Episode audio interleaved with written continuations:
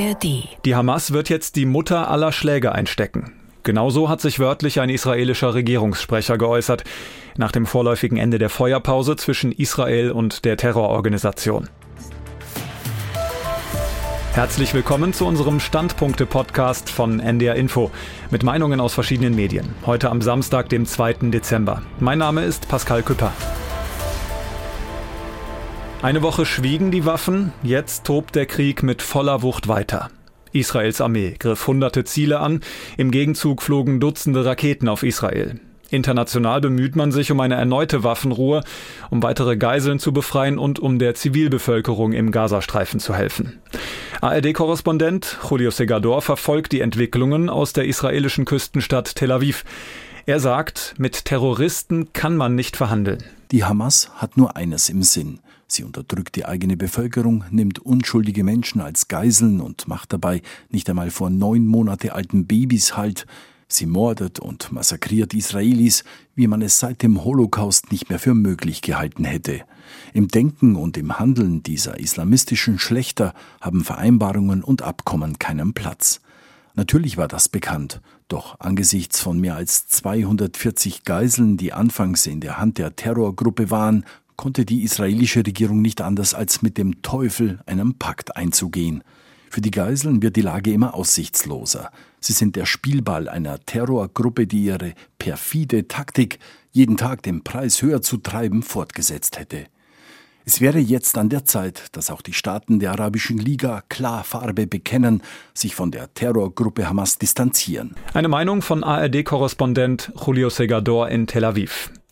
Wir blicken auf die Medienlandschaft in Deutschland. Die Nordwestzeitung aus Oldenburg zum Beispiel schlägt ganz ähnliche Töne an und meint, das Ende der Feuerpause zeigt, mit wem Israel Krieg führt, mit dem Bösen. Die Hamas bricht per Raketenfeuer die Waffenruhe. Die Hamas verzögert die Freilassung von Geiseln. Die Hamas lässt Killer von der Leine, die in Jerusalem Zivilisten ermorden.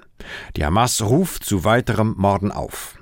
Die Kriegsziele Israels sind vernünftig. Freiheit für die Geiseln, Ausschaltung der Hamas, sicherstellen, dass Gaza nie wieder eine Bedrohung darstellt.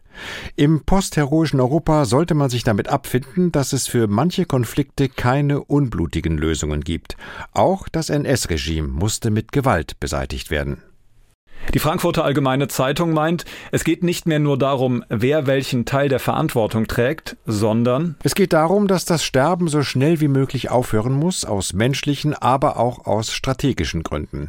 Jeder Tote ist ein Quell neuen Hasses. Hass ist die Währung der Hamas. Und für die arabischen Nachbarn wird es mit jedem toten Zivilisten schwerer, gemeinsam mit Israel an einer Zukunft für die Palästinenser zu arbeiten. Für Israels Regierung folgt daraus eine moralische wie strategische Pflicht, Zivilisten so gut es geht zu schützen und jeden Tag neu zu prüfen, welche Ziele sie militärisch noch erreichen kann. Die Südwestpresse aus Ulm sieht etwas sehr perfides an der Strategie der Hamas. Dieser Krieg wird im Gazastreifen eine ganze Generation radikalisieren. Fast die Hälfte der Einwohner sind jünger als 18 Jahre. Sie sind in Armut und Bedrängnis aufgewachsen, aber ohne einen solchen Krieg. Die Reaktion Israels auf das Massaker der Hamas sorgt nun dafür, dass die Jugend das Land als Aggressor erlebt, der Häuser zerstört und Menschen tötet. Selbst wenn die Terroristen militärisch vernichtet werden sollten, wird der Hass weiterleben. Und genau das ist es, was die Hamas erreichen will. Medienberichten zufolge sollen die israelischen Sicherheitsbehörden ja schon seit knapp einem Jahr von den Terrorplänen der Hamas gewusst haben. Genau das greift die Volksstimme aus Magdeburg auf. Sie schreibt, sollte sich die Berichterstattung bewahrheiten, steht eines endgültig fest. Die Zeit von Benjamin Netanyahu als bestimmende politische Figur des Landes ist abgelaufen. Denn schwerer kann man sich nicht versündigen an der Kernaufgabe eines jeden israelischen Ministerpräsidenten, die Sicherheit der Bürger und des Staates zu garantieren. Dass sich mit seinem Abgang etwas an der grundsätzlichen Ausgangssituation im Nahostkonflikt ändert, ist dennoch unwahrscheinlich. Wenig deutet darauf hin, dass die maßgeblichen Palästinenserorganisationen auf absehbare Zeit dazu bereit sind, das Existenzrecht Israels anzuerkennen. Eine Meinung der Volksstimme aus Magdeburg. Und das waren sie, die NDR Info Standpunkte für heute mit Pascal Küpper.